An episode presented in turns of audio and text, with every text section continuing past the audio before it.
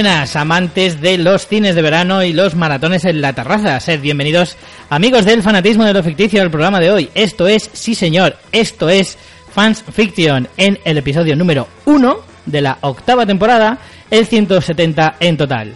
Comenzamos nueva temporada, nuevo año televisivo y cinematográfico y dejamos atrás ya los años pasados y empezamos esta octava temporada con muchas ganas, con mucha ilusión y como siempre, evidentemente, voy a estar con mi super mega compañera, María Santonja, más morenita y con aires nuevos. Más morenita y con más kilitos, hay que decirlo todo, lo bueno y lo Pero eso malo. ya lo dices tú. Lo digo, lo digo. Nada, Richie, con muchas ganas de empezar. Sabes que septiembre es como un poco así el año nuevo, ¿no? En Claro, realidad. la de- vuelta al cole. La vuelta al cole, sí. Te, tienes como más ganas de hacer proyectos, te estresas porque hay muchas cosas por hacer, pero también aún tienes por delante la ilusión de que las vas a hacer. Luego en- Claro. en octubre ya dices, ya voy mal, ya estoy jodido. Pero por lo menos en septiembre es como que to- todo el horizonte está por delante y así nos planteamos esta temporada 8 de Fans Fiction con muchas ganas de regresar. La verdad que tenía un mono de grabar y a ver qué tal se da la cosa. ¿Por qué tienes aires nuevos? Cuéntalo. Porque tengo aire acondicionado, no lo decía por eso. Que sí, tengo aire acondicionado. Este verano ha sido bastante Sí, más sí, sí. soportable. Es una gran noticia. Para la mayoría no, pero para mí sí. Sí, no, eso también facilitará que grabemos más, Eso es porque mm, de la otra manera era un poco inviable con las ventanas abiertas, ruidos, ya sabéis. Esperemos que el aire no, no se note con la maravillosa edición de Richie Ajá. y, y que así podamos grabar mm, fresquitos y cómodamente. Yo soy Richie Fintano porque seguro que ya se os ha olvidado en mi mejor momento del verano, cuando se acaba. que yo también vengo vengo con el podcasting subido, ¿eh? Tenía un, un monazo de podcast que, que no era normal, ¿eh? Lo digo en serio. Así que afrontamos esta nueva temporada con un montón de ideas, con un montón de ganas, con un montón de, de cosas que queremos hacer para esta, con nuevos temas y con programas que ya hemos empezado a preparar y todo, que lo sepáis. Y, nada, con, con la promesa una vez más, un año más, de que será una gran temporada de cine y de series.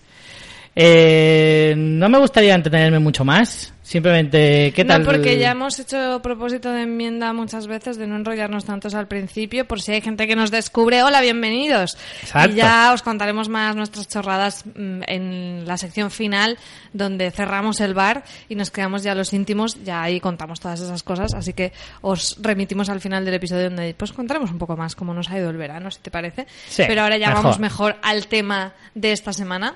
Ajá. El tema de esta semana siempre siempre decimos lo mismo, siempre hacemos casi las mismas bromas con lo de la vuelta al cole, claro, el primer día de cole. Estrenarme estuche. Eh, Richie siempre dice claro, lo mismo. Siempre, siempre, siempre, siempre. Entonces, claro, el primer programa, pues cuentas con los colegas, que tal te ha ido el verano, como mucho te mandan una redacción y cuentas a dónde O te has ido de vacaciones. o un dictado. Hostia, los dictados eran horribles, tío. A mí a no me gustaban nada los dictados, prefiero redacción. Y yo ya me meto ahí en mi mundo con mis monstruos y me pongo ahí a escribir lo que yo quiera. Pues que si empuja a mi hermano en la piscina, que se le baje el bañador, cosas así. Pero en dictado no mola.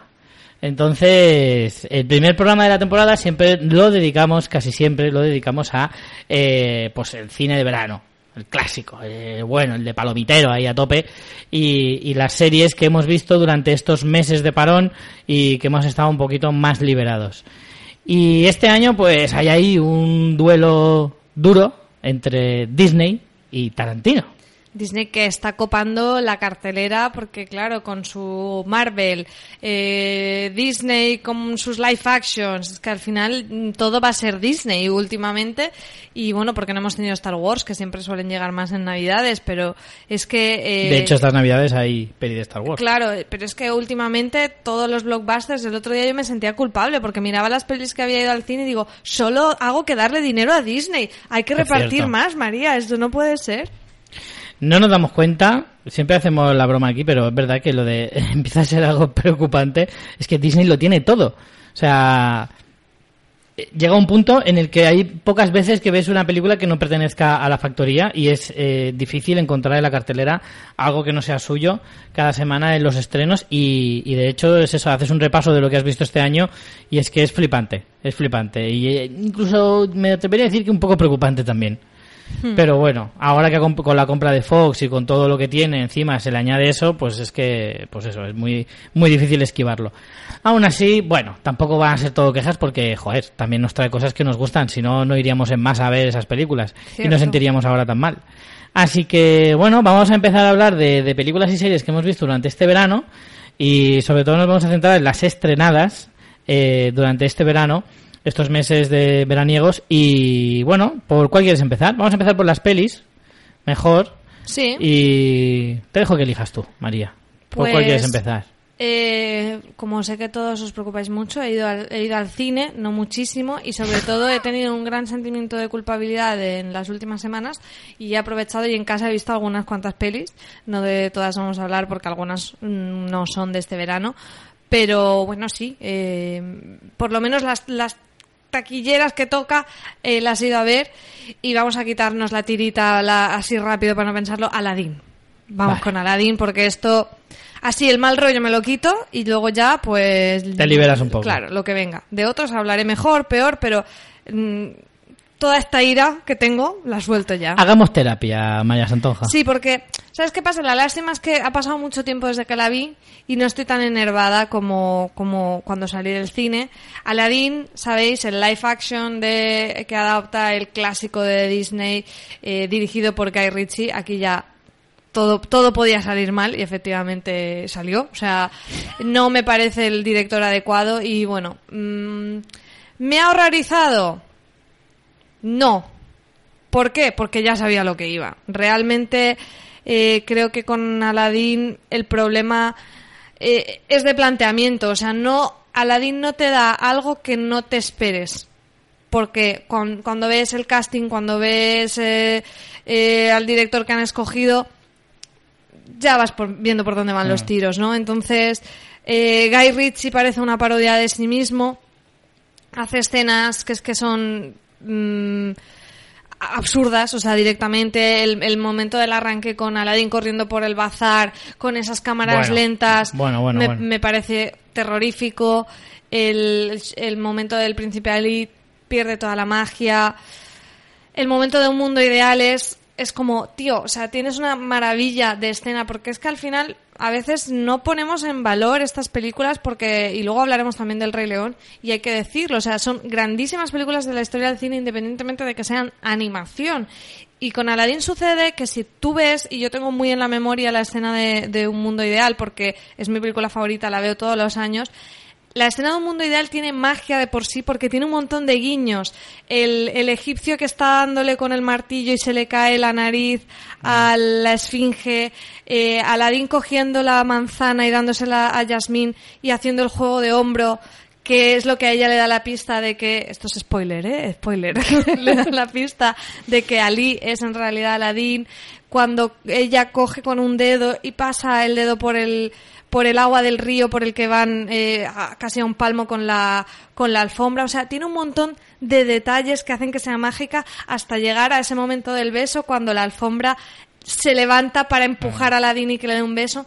Todo eso se lo cargan, no, no está, o sea, es la canción y ya está, pero no tiene esas cosas tan maravillosas que son de realización, que sí que están en la peli original y no están en, en Aladdin. Entonces, eh, ¿qué puedo decir? Bueno, el genio creo que está bastante bien. A mí me parece que Will Smith, dentro de que mm, Robin Williams es alguien inigualable, eh, creo que es una buena elección. Pero casi que me quedaría ahí a nivel de casting, porque, bueno, Jasmine, ella lo interpreta bastante bien, eh, la actriz Naomi Scott, pero a mí me parece un error total de casting. O sea, creo que tenían que haber cogido a alguien que tuviera unos rasgos raciales mucho más que fueran mucho más característicos de Jasmine y no a esta muchacha que es inglesa, que es para mí eh, Catherine Zeta-Jones de joven. Ya ves. Es igual, entonces es como que lo hace fenomenal la chica y canta muy bien, pero es que no, no. Y después. eh, Bueno, su madre es hindú, ¿eh? Sí, bueno, yo creo que eso lo han hecho de checklist para que Sí. cuele de algo, ¿sabes? Es como, mira, si a mí me miras en el árbol mm, genealógico, me sacas también que soy algo mm, para, para Sí. hacer el checklist, De ¿sabes? Cuenca. Exactamente. Y después tenemos a a Aladdin que tiene cero carisma, o sea, Aladdin en dibujos tiene muchísimo más carisma, tiene ese punto más gamberro, pillo, que no lo tiene el actor. Jafar ¿para qué? O sea, lo de Jafar es, Bueno. es clama al cielo y de hecho son tan tan poco carismáticos que podrías intercambiar a Jafar y Aladdin y sería igual. O sea, que es que me parece un error total de casting. Dicho eso, creo que el momento del genio, eh, no, de no hay un genio tan genial, eh, está bastante bien, quizás el mejor número. Bueno, te entretiene la película, pero bueno, e- es este, estas versiones que al final acaban siendo como una versión descafeinada y con leche de soja de, de una película original. Mm. Entonces, fenomenal, les está funcionando muy bien, están haciendo taquillazos, pero no, no sé, a mí me da un poco de lástima que si realmente, aparte de forrarse, la intención es que estas películas de los 90 se acerquen a las nuevas generaciones, de verdad, creo que las nuevas generaciones deben acercarse a las películas de los 90 y, y no a estas versiones porque es que no les hacen justicia, por mucho que haya evolucionado la tecnología y visualmente sean impecables, pero es que el alma no la tienen y... Y bueno, pues, o sea, yo tampoco soy de, ay, me han destrozado la infancia, como Aladdin es mi película favorita, mm, voy a quemarlos a todos. Yo fui, hubo, de hecho no lo pasé mal, ¿eh? Viendo la película, bien. Ahora, luego cuando la analizas dices, es que, es que no.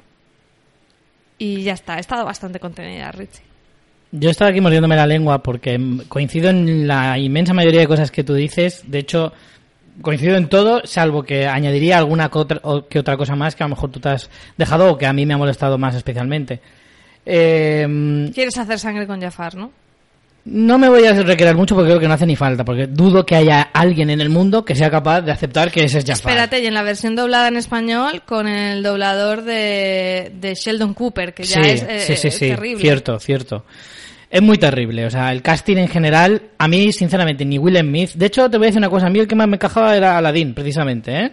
Aladdin no me pareció el más el que más me chirriaba de todos. A mí Will Smith, en un primer momento me pareció una buena opción, me parec- dije, bueno, si hay alguien que pueda hacerlo, podía ser Will Smith, pero el Will Smith de hace 10 años. A mí este Will Smith ha perdido toda su chispa. Will Smith es un tío con una carisma con un carisma espectacular, con muchísima chispa, un tío que tiene un magnetismo bestial y todo eso lo ha perdido. Ha perdido eso en los últimos años y en sus últimas películas se está notando. ¿No te parece que además también es un poco eh, otra vez como parodia a sí mismo en plan, ah, como este hacía el príncipe Bel Air, tiene que salir como rapeando y ya la película le dan ese toque a veces rap y a veces Bollywood, que para empezar es como Bollywood, no, o sea, no, eso es India, mm, te están mezclando aquí porque la ambientación de Aladdin es, es más árabe, Árabe, no claro. India. Entonces, sabemos que a los americanos todo se lo da igual. Todo lo mismo. Es lo mismo un árabe que un indio, igual que es un español y un mexicano. O sea, es que es lo mismo.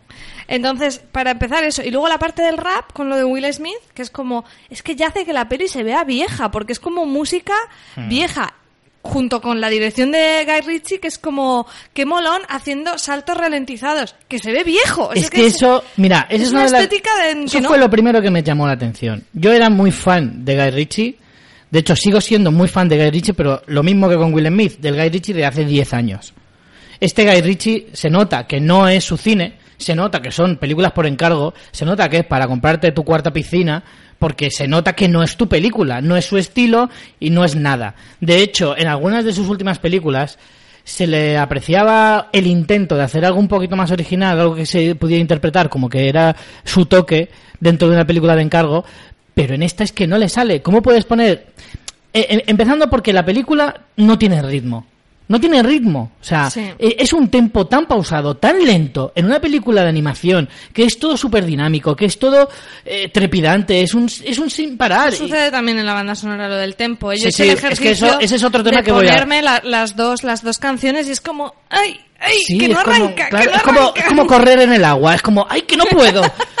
A mí me estaba dando esa sensación, yo estaba diciendo, ¡venga, acelera, coño! Pero fíjate que esto le pasa también en otra parte al Rey León. Sí, ¿eh? sí, es que hablaremos, ahora hablaremos del Rey es León. Como por, nah, Es fallan en lo mismo. El problema, efectivamente, es que ya no es el Rey León, no es Aladín, no es la Bella y la Bestia, no es el libro de la selva. No. El problema es todas. Es el Life Para mí, es que no. A ver, la película ha funcionado porque, eh, hablo de Aladín ahora, ha ha recaudado más de mil millones. Y eso para Disney es, oye, chapó. No vamos a hacer historia, lógicamente, pero la película ha funcionado perfectamente. Vamos a seguir por esta senda. Ya sabemos que funciona así. Pero el problema es que para las. para al final se convierte en una película demasiado generacional, demasiado para la gente que no ha vivido el Aladdin de su época, Y ni, el Rey generacional, León, ni porque nada. si me pones cosas noventeras, o sea, me pones cosas, o sea, la quieres hacer actualizada a la gente de ahora. Pero porque y todo el mundo conoce a perdona, a Will Smith. María, todo el mundo conoce a Will Smith. Sí, y hecho, conoce al Will Smith de hace mi- 10 años. Mi ahijado me decía, mi ahijado que tiene ahora mismo 10 años, por ahí, que está viéndose ahora El Príncipe de Bel Air, y yo flipando, en plan. Claro. No, te pa- no, no sé, que me parece fenomenal, pero es no que el príncipe de Bel Air es. Will Smith. Sí, sí. de pero- hecho, la serie se llama Will Smith. es cierto. Y es que al final todo el mundo identifica a Will Smith en ese sentido. Los de ahora, los de hace 10 años, los de hace 20 y los de hace 40. O sea, al final eh, es, es su propia seña de identidad. El problema es que está pasada de moda. El problema es que ese Will Smith Nace ya no... vieja, nace Sí, vieja. nace vieja, efectivamente. Y el problema es eso. Estas películas llevan un ritmo de película de, de, de mm, realidad, o sea, de live action, que no encaja con una historia de dibujos animados. Para mí. O sea, Aladdin y El Rey León me pasa un poco lo mismo. Eran muy lentas, se me hicieron eternas las películas. Se me hacían muy pesadas porque estás acostumbrado a que la, la persecución de, de, de Ágrava sea tres minutos dura esa escena en la película de Disney y en esta a lo mejor dura seis o a lo mejor dura cuatro, pero a mí me parecen seis. Y aparte, incluso a nivel narrativo, o sea, no puedes empezar con Jasmine que ya se ha escapado, porque ya te cargas la- el- Claro. el- las motivaciones del personaje. O sea, tú, si tú no has visto a Aladdin ni sabes de qué va, dices, ¿y hasta qué coño le pasa? O sea, tú necesitas una trama previa, que creo que han eliminado la escena porque esta semana salía, eh, publicaron como una, una escena y creo que era justo esa. O sea, eh, la película empieza, hacen ese número como entrando en Áraba, que ves a ella en el castillo, no sé qué, y de repente ya se ha escapado. Tú no tienes como en la película original un momento en que la ves que ella está destinada a casarse, ya no sé qué, y que está recluida en el palacio, y que ella lo que quiere es mm, ver mundo, y todo eso no lo ves. Entonces tú dices, vale, esta tía que hace por aquí Te lo han- se lo han cargado para meter al payaso, al príncipe ese, payaso, que es, madre mía, que era para darle tres hostias, eh, que era como un vikingo o algo así, no me acuerdo, es que lo he intentado borrar de mi mente. Porque Sí. era una chorrada y esa, Sí. ese pegote en la película te lo meten para intentar explicarte esa parte de Yasmín. Y dices, chico, pues te hubiera costado menos hacerlo de la otra manera. Pero eso es después. Sí, sí, después, mucho Pero, después. pero entonces no tiene, o sea, es que no tiene sentido a nivel de guion. Es Claro. que todo mal. A mí es que mm, empiezo por la dirección de, de, de Richie, que me parece fatal, no la mía, la suya. Eh, Will Smith para mí está escaso, o sea, es que es eso, me parece que, que no llega. Que a pesar de que era el que más esperanzas tenía, no sé, me da la sensación de que le falta ahí un poquito. Tiene algún punto bien en la fiesta, que eso no sale en la original, en la fiesta esa de que está Sí, un poco más bailan. gracioso, que bailan. Ese, el número ese que está añadido es muy chulo, es muy Bollywood. Es muy chulo, no viene a cuento de nada. Es como el del pero es muy chulo. Está guay, pero dices, pero vale. que tiene de Aladdin, igual que la canción de ella.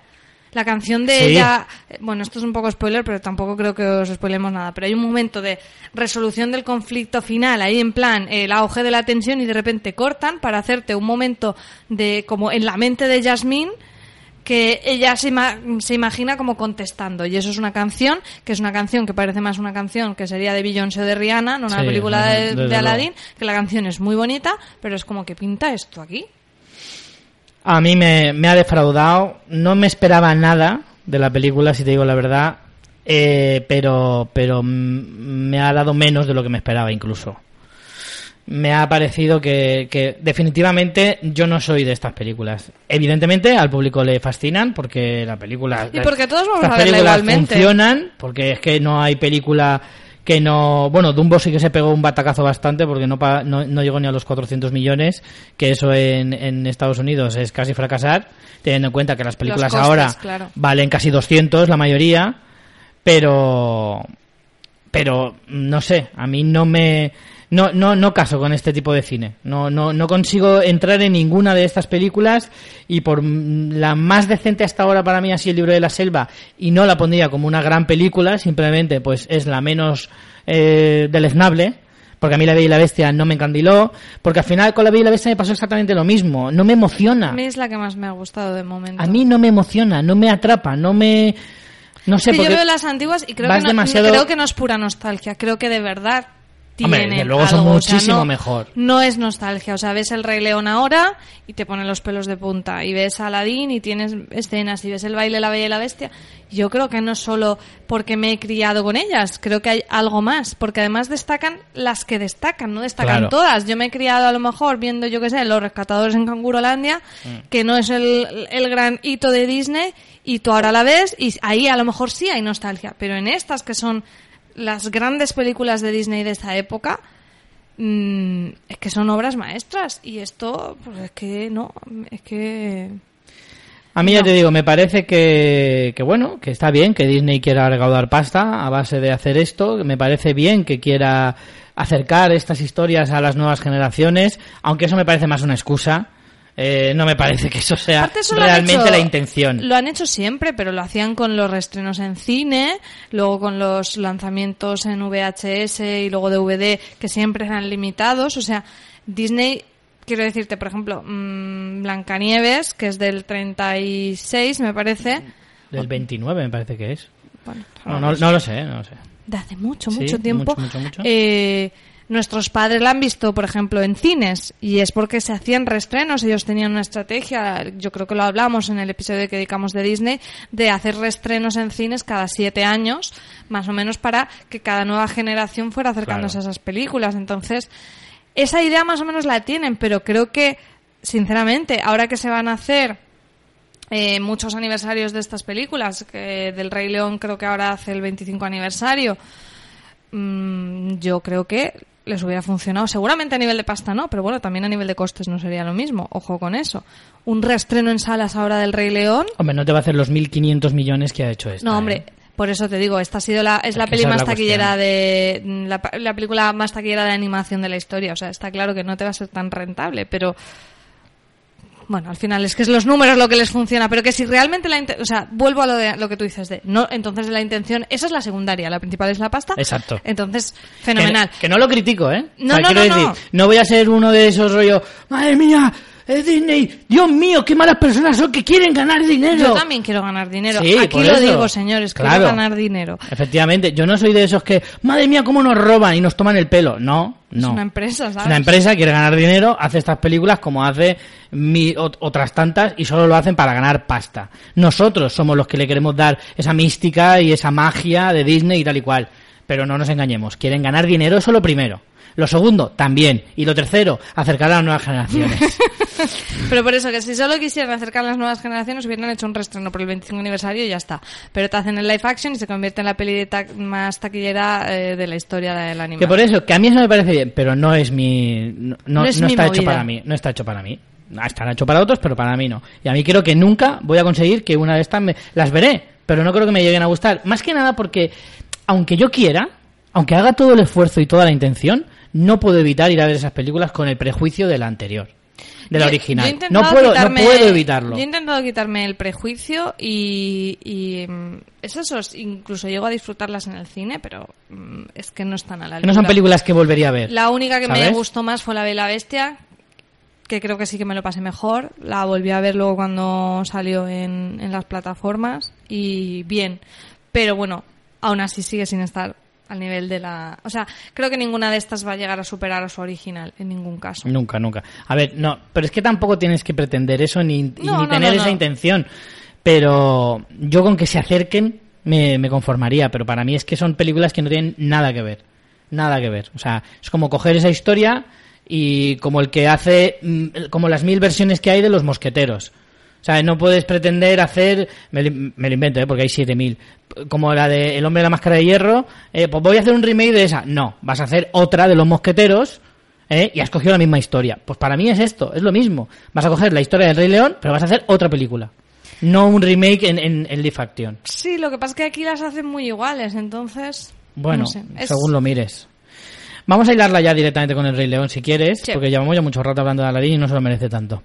Eh, a mí me gustó un poco más que Aladdin, pero tampoco a mí un mucho poco más. más que Aladdin también. Tampoco mucho más, ¿eh?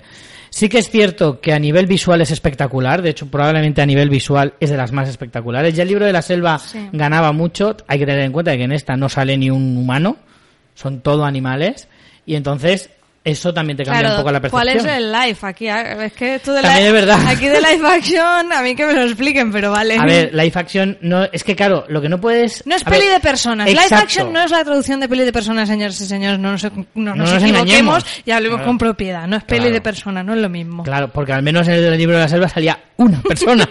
Entonces sí, el libro es, es cine de persona. En, en, minu- en, en minúsculo iba a decir. En Eh, singular. En singular. Eh, pero en este caso no. Hombre, live action sí porque es acción real, que es lo que es la traducción lógica que hay que hacer. No cine de personas, como dices tú. Pero bueno, en este caso cine de animales, de verdad, eh, que en realidad no lo son.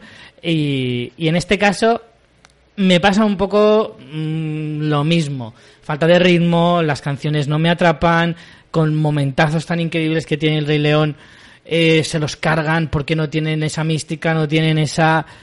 No tienen ese alma. Si es que al final eso se define muy fácil, no tiene alma. Es una película que está muy bien hecha, puede ser muy entretenida. La gente que no ha vivido el Rey León de niño o no lo ha vivido en su momento, pues a lo mejor le puede llegar a, a- a gustar de, de otra manera, pero desde luego a, a nuestra generación es más difícil.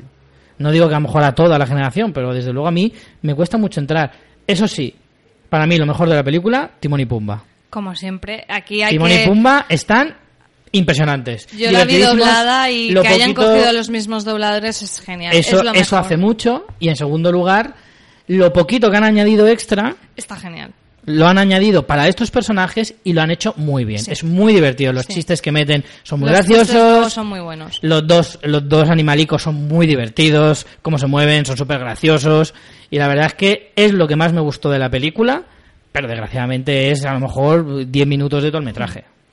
Sí, yo con el Rey León me pasó eh, una cosa curiosa y es que estaba viéndola y digo, uy, hay un problema con la pista de sonido porque eh, algunas veces me ha pasado en algunos cines que de repente no sé cómo regulan el sonido, que se oye como muy bien la voz y no suficiente la música, que a lo mejor para una peli normal no está mal, para que tú en una peli de acción, por ejemplo, la banda sonora no te coma, bueno, la banda sonora, no, la música no te coma la- las voces, todo sería parte de, de esa pista sonora. Pero claro, en una parte musical te quita como emoción. Estás todo el rato como, ay, ay, ay, que rompe, que rompe y no rompe, ¿no? Mm. Y me pasó viendo Mamma Mía en un cine de verano que dije, vale, mm, es por, por el cine de verano que, me- que, que pasaba eso, que la música no subía, entonces no te emocionabas con las canciones. Y con El Rey León me pasó lo mismo, pero es que luego lo comenté con más gente que la había visto en otras salas, incluso en otras ciudades, me dijo, no, no, es que también pasó igual, o sea, que es un tema de, cómo está también, ¿eh? pasada, cómo sí. está hecha. Entonces a mí eso me pareció una cagada tremenda, porque es que la música no rompía, entonces sin esa música no llega la emoción. Es verdad que, por ejemplo, la escena inicial, que sí que es prácticamente idéntica a, a la de la película original, Mm. Probablemente es muy sea bonita. la única que es idéntica. El Sí. resto Cambian. cambian. Y, a- y la animación, el Sinvilla chiquitillo, como dice Francis, es lo mejor, es muy entrañable.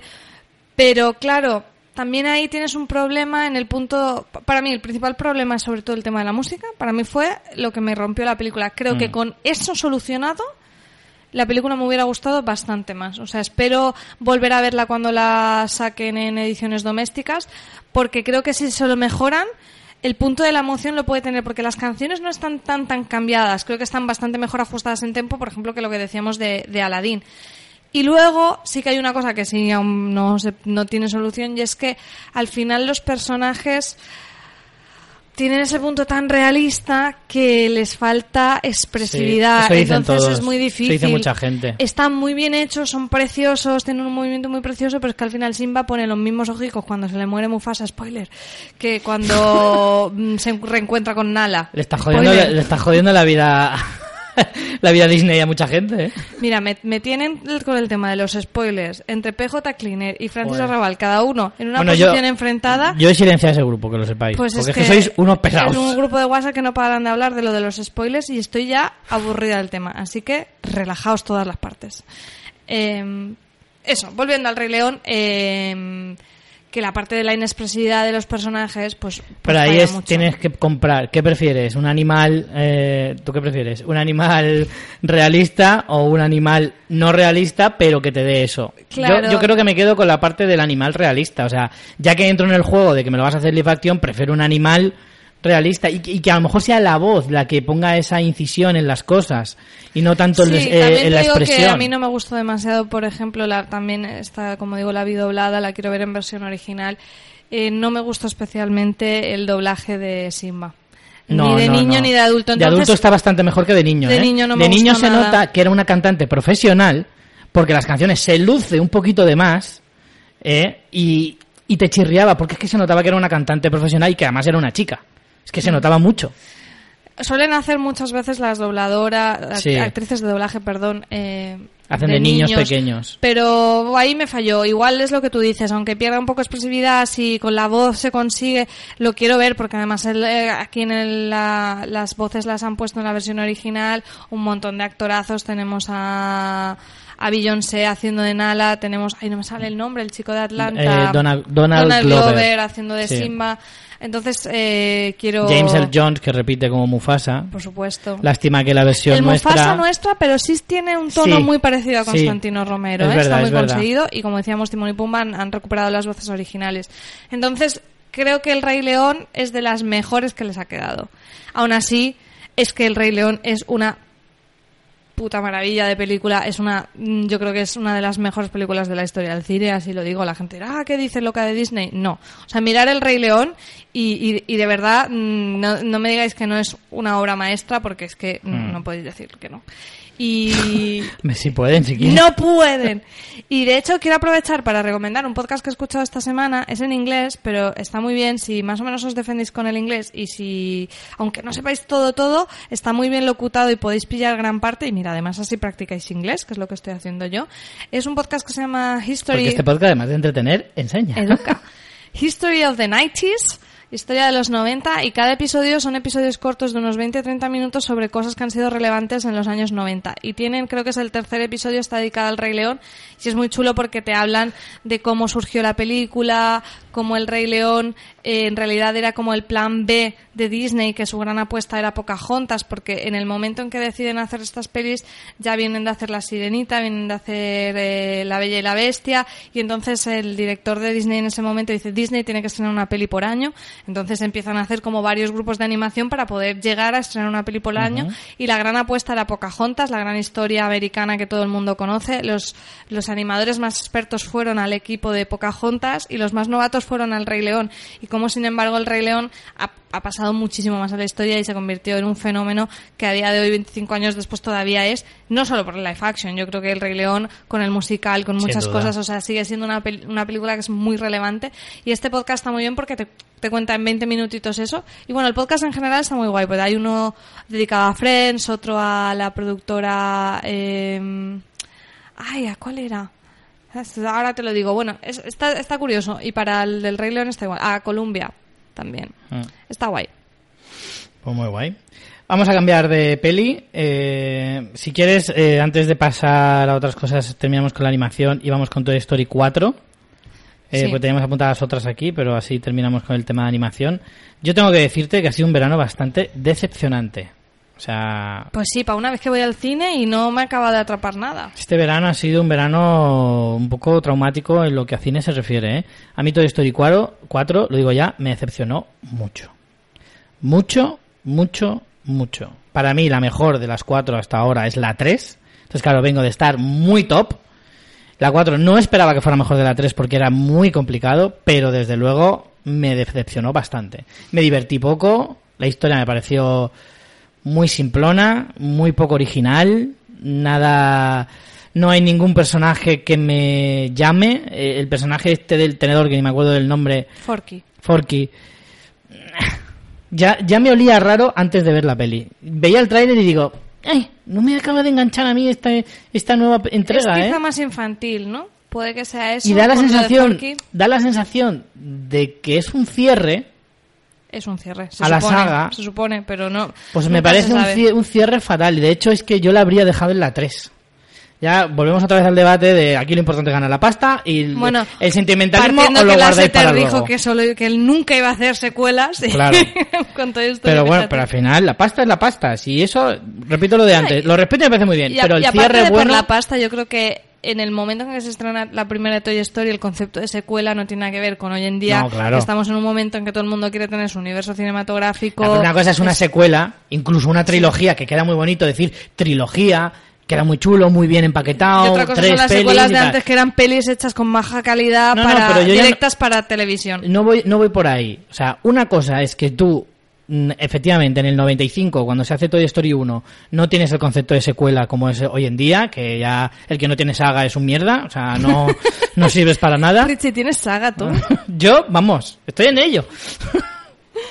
pero, pero la cuestión es, eh, si tú pretendes eh, crear un algo, o sea, un, un universo, por así decirlo, como que ahora está muy de moda, los universos compartidos, expandidos, etcétera, eh, me parece bien, pero también hay que es que esto es que al final suena siempre a lo de, a, lo de a lo que hablamos casi siempre, que es eh, hay que saber cerrar las cosas, pero bueno, nunca sabes cómo te va a salir, al final la pasta es la pasta, Toy Story 4 va a recaudar un montón de pasta, y primero la pasta, luego la pasta y luego lo demás. Entonces, sí, vale, haz Toy Story 4, estupendo, pero es un cierre fatal. Para mí es, es dar tres pasos atrás después de haber dado cinco hacia adelante con, con Toy Story 3. A ver, a mí me gustó menos que Toy Story 3. Yo la fui a ver con mi ahijado al cine, que también creo que por eso, no sé, la experiencia de ver las películas de este tipo con un niño siempre mola más. Creo que es más infantil.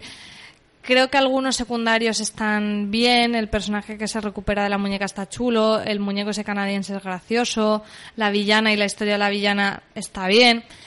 Mm, me parece que al final el hecho de que separen tanto a Buzz y a Woody, ¿no? Que al final Sí. ese- eso le, le perjudica un poco a la película. Creo que está bien, que al final Toy Story tiene tiene una animación muy chula, tiene mm, ese punto de humor tan Pixar también para adultos, o sea, creo que lo cumple todo, sí que estoy de acuerdo contigo en que quizá no sea de las mejores de la saga, pero a mí a mí me gustó bastante, no no estoy Para contigo, mí, o sea, de las tampoco me cuatro es la peor. tanto. Para mí la, de las cuatro es la peor. No lo sé, es que ahora mismo la segunda no la tengo tan en mente como para Yo con la segunda me lo pasé muy bien, me reí, con la tercera me descojoné, cosa mala, y la primera te Doy da fe que la vi ese- contigo. Esa, yo- Llorando de lloré, reír. lloré una Y de reír y de no reír, de las dos cosas. Totalmente. Y, y la primera pues tiene ese puntito inocente y de, de mucho de mucho corazón y demás. Esta es que no tiene ni una ni es divertida, ni es emocionante, ni es Para mí sí, a mí me, me gustó bastante, bastante. Además, eh, desalmado es el que tenemos ahora. No, a ver, lo Sin único que, lo que te digo es eso, que, que al final eh, se separen tanto Buzz y Woody, mm, me dio pena. Ahora, todo el mensaje, todos los secundarios, divertida me pareció, yo me lo pasé muy bien, ¿eh? O sea, de hecho posiblemente acabe en mi lista de lo mejor del año porque con lo poco que veo, seguramente. Eso pues, tampoco tiene mucho mérito tampoco, ¿eh? Vale, pasamos a la siguiente. Venga. Vamos con Spider-Man lejos de casa. Eh, ¿A ti qué te ha parecido? Te voy a dejar que empieces esta, esta Spider-Man. Far Home, ¿no? Ajá. Eh, pues me lo pasé muy bien viéndola. O sea, creo que, bueno, creo que el nuevo Spider-Man que tenemos es, es perfecto para el papel. Sí. Me parece que... Yo creo que es el mejor Spider-Man que hemos visto en pantalla. ¿eh? Sí, sí, sí, yo, sí, para mí lo es. Eh, creo que la película tiene ese espíritu tan de Spider-Man que es mucho más naif, más tierno. Mm. Me parece que es muy divertida. Yo me lo pasé muy bien viéndola. Tiene escenas de acción chulísimas. Fíjate que la acción a veces a mí hasta me aleja porque es como, eh, venga, tiro, vueltas, volteretas, ya lo he visto todo. No sé, creo que eran bastante trepidantes y que te atrapaban.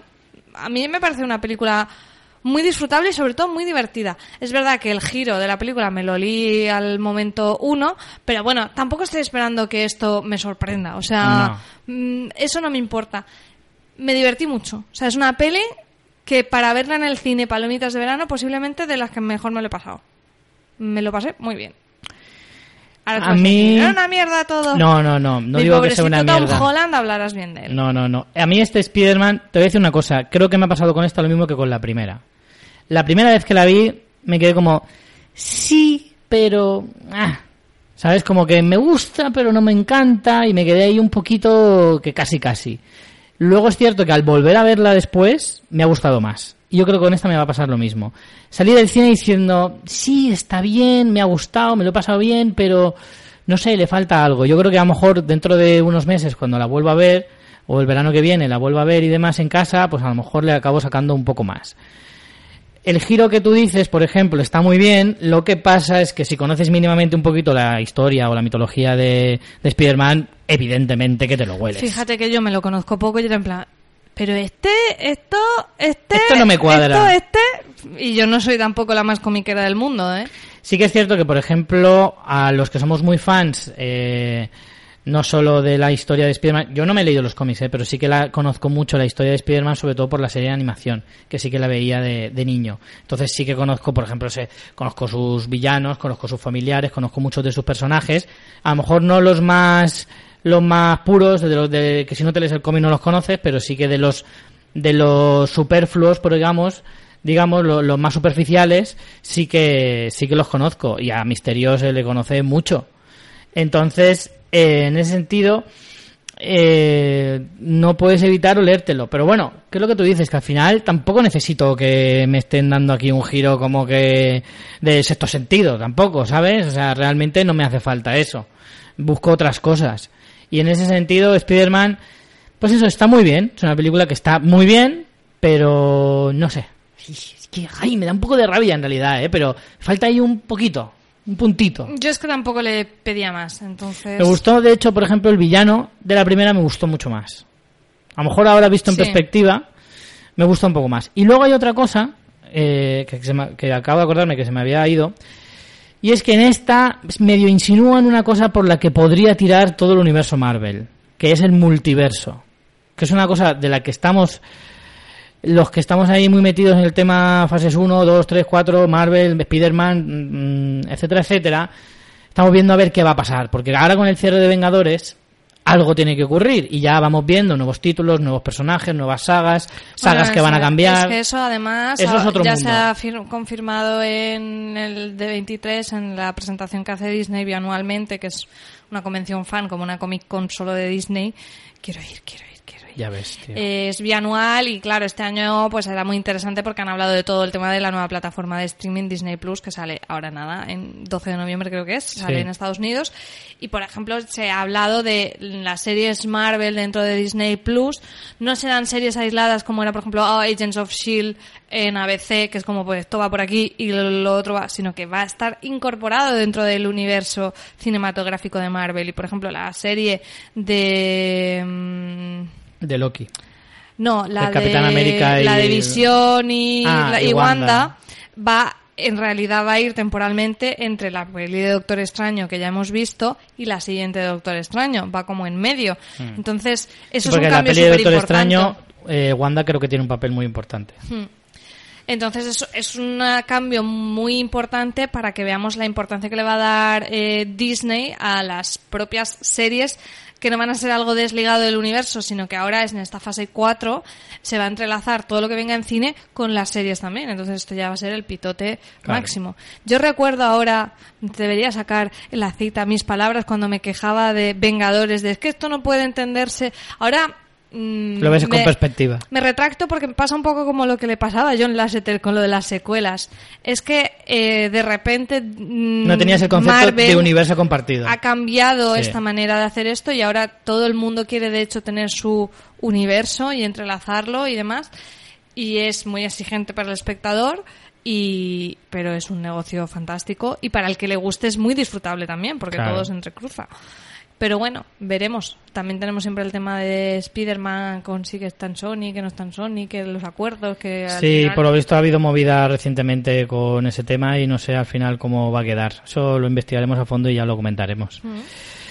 En fin, no deja de ser una buena peli para el verano, pero bueno, no sé. Veremos el año que viene qué digo al respecto. Eh, seguimos con cine palomitero. Eh, yo he visto recientemente este verano Fast Furious, Hobbs and Shaw. Eh, voy a hablar poco de ella porque tampoco hace falta decir mucho. Solo decir, bueno, es esta spin-off de la saga Fast and Furious. Yo al principio era muy crítico Otra con vez Fast and. Furious. Sí, sí, sí. yo fui muy crítico en las primeras, porque las primeras la verdad es que son de una calidad bastante mala. También estamos hablando de películas del principio de los 2000, una época un poco difícil para el cine palomitero. Sinceramente, la década de los 2000 fue bastante terrible. Y eh, esta saga nació ahí, pero con el tiempo se ha ido modernizando, se ha ido, no es, no se ha vuelto más profunda ni nada por el estilo. No, no, no, no. Sigue siendo lo mismo, pero para mí ha ido mejorando en cuanto a entretenimiento cada vez son más entretenidas, cada vez son más interesantes. Sí que es verdad que las hay mejores y peores, ¿vale? Siempre hay algún hay algo que te patina, pero al final son películas muy disfrutables, ¿eh? A poquito que te guste la acción de verdad. Alguien como yo que no ha visto nada de Fast and Furious, ¿podría ver esta peli porque empieza otra otro rollo o cómo va? A ver, esta en concreto, eh, que está protagonizado por dos personajes que en un principio se llevan muy mal y que están obligados a entenderse, si tú conoces de dónde vienen, mejor. Pero realmente, a ver, no, esto no es Juego de Tronos, ¿sabes? Que tienes que saber de, qué, de quién es cada casa. No, no, no, no.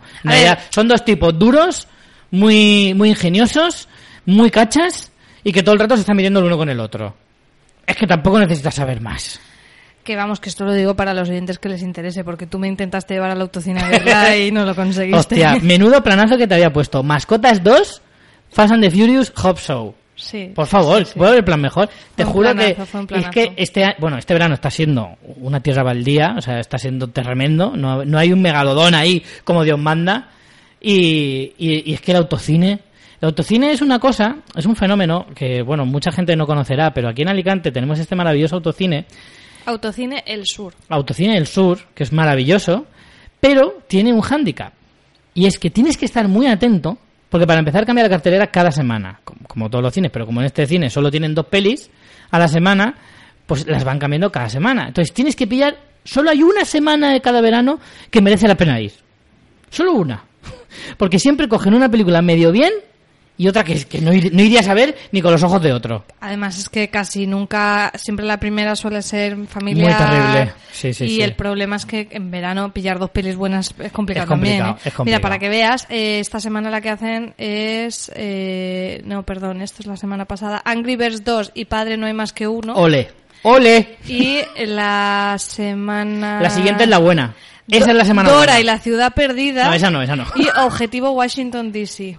Mira, es algún tira que va. Porque claro, vas al autocine, ¿eh? O sea, no, no vas a ver el, el, hilo invisible y, y de post, ¿sabes? No. O sea, vas a ver, pues eso, cine palomitero, pero pillar dos buenas es difícil. La buena de este año es la semana que viene, que es eh, Eras una vez en Hollywood, que ya lo hemos visto, pero bueno, podríamos verla otra vez, y It 2. esa es la semana uh, buena. Esa es buena. Si no vas ¿eh? esa semana, ese año ya no va, este verano ya no vas al autocine. Porque solo hay una semana buena en todo uno el, la vimos en el autocine. Correcto, correcto. Entonces, Fast and the Furious es la película de autocine total. Es una película, es muy divertida, pero es eso, acción, adrenalina y testosterona por todos los lados. No hay nada más. Si buscas otra cosa, te equivocas de peli. Si lo que buscas es pasártelo bien y reírte un poco, es una película que está bastante decente. Yo me lo pasé muy bien, la verdad.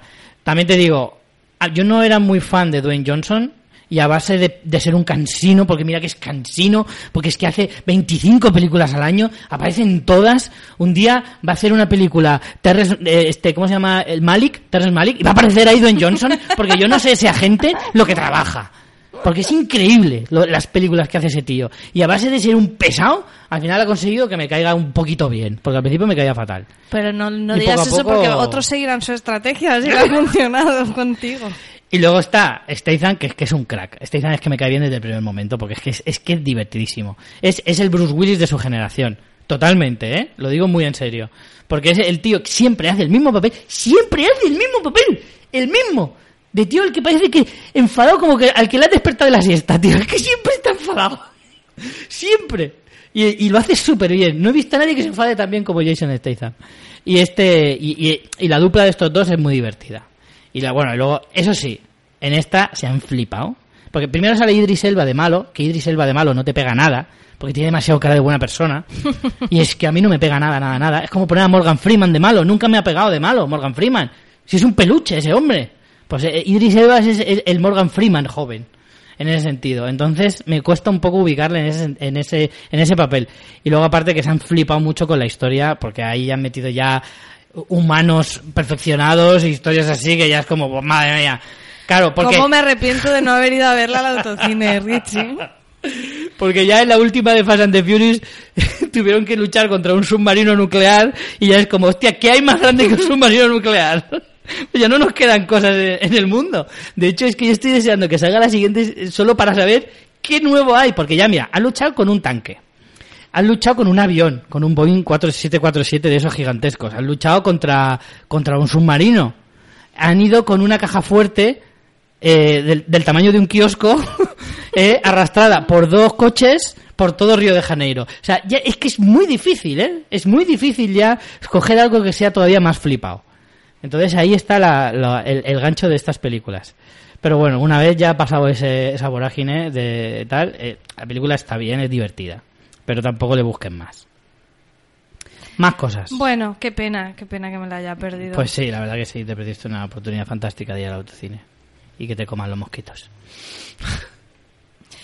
Bueno, la siguiente. Eh, he visto una peli que has tenido un gran éxito de crítica y demás en Estados Unidos. Se llama Booksmart. Eh, aquí en España la han traducido como Super Empollonas. Es la primera película dirigida por Olivia Wilde, que la conoceréis por ser actriz más que otra cosa. Y está protagonizada. Falta la fama en House, sobre todo. Sí, sí, sí, sobre todo en House. Está. El papel de 13, maravilloso papel. Está protagonizada por Caitlin Dever y Beanie, joder, es que no se pronuncian estos nombres, Bailey Fedelstein, que es la hermana de Jonah Hill, que es igual. Yo no sabía que era la hermana de Jonah Hill y cuando me lo dijeron dije, ¿cómo no había pensado que era la hermana de Jonah Hill si es idéntica? Se parecen muchísimo. A la que además hemos podido ver recientemente en Lo que hacemos en las sombras, por ejemplo, que es una, una serie que hemos recomendado aquí también. Y bueno, eh, me ha encantado esta película. Es una película del género instituto, una comedia, pero que me parece que está muy bien traída al 2019.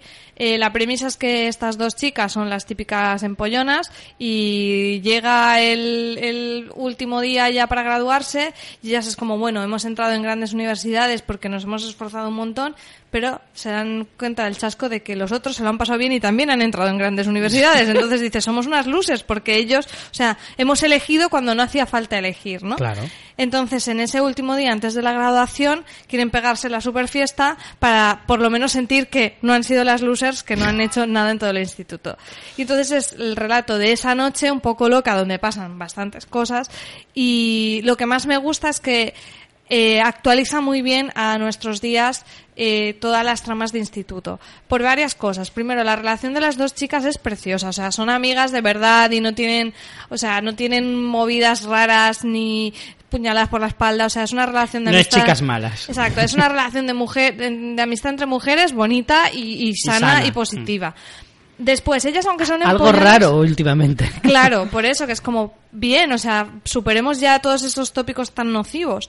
Luego, por otro lado, aunque ellas son empollonas, no les hacen bullying. O sea, llega un punto que incluso los compañeros es como, ah, qué guay que os hayáis animado a salir. Es como, vale, sois un poco vuestra, mm, de vuestras cosas un poco raras, pero en realidad sois vosotras las que os habéis aislado, no somos nosotros. Que eso está muy bien. Que te hago un inciso. Yo creo que hoy en día, esto es eh, un poco off topic, eh, hoy en día, para bien o para mal, ya, ya no se hace bullying a los empollones exclusivamente, es decir... Se hace a todos, ¿no? Sí, en el sentido, ya no es eh, algo, ya no es un tópico. O sea, te pueden hacer bullying si eres empollón o no, o pueden no hacerte bullying si eres empollón o no.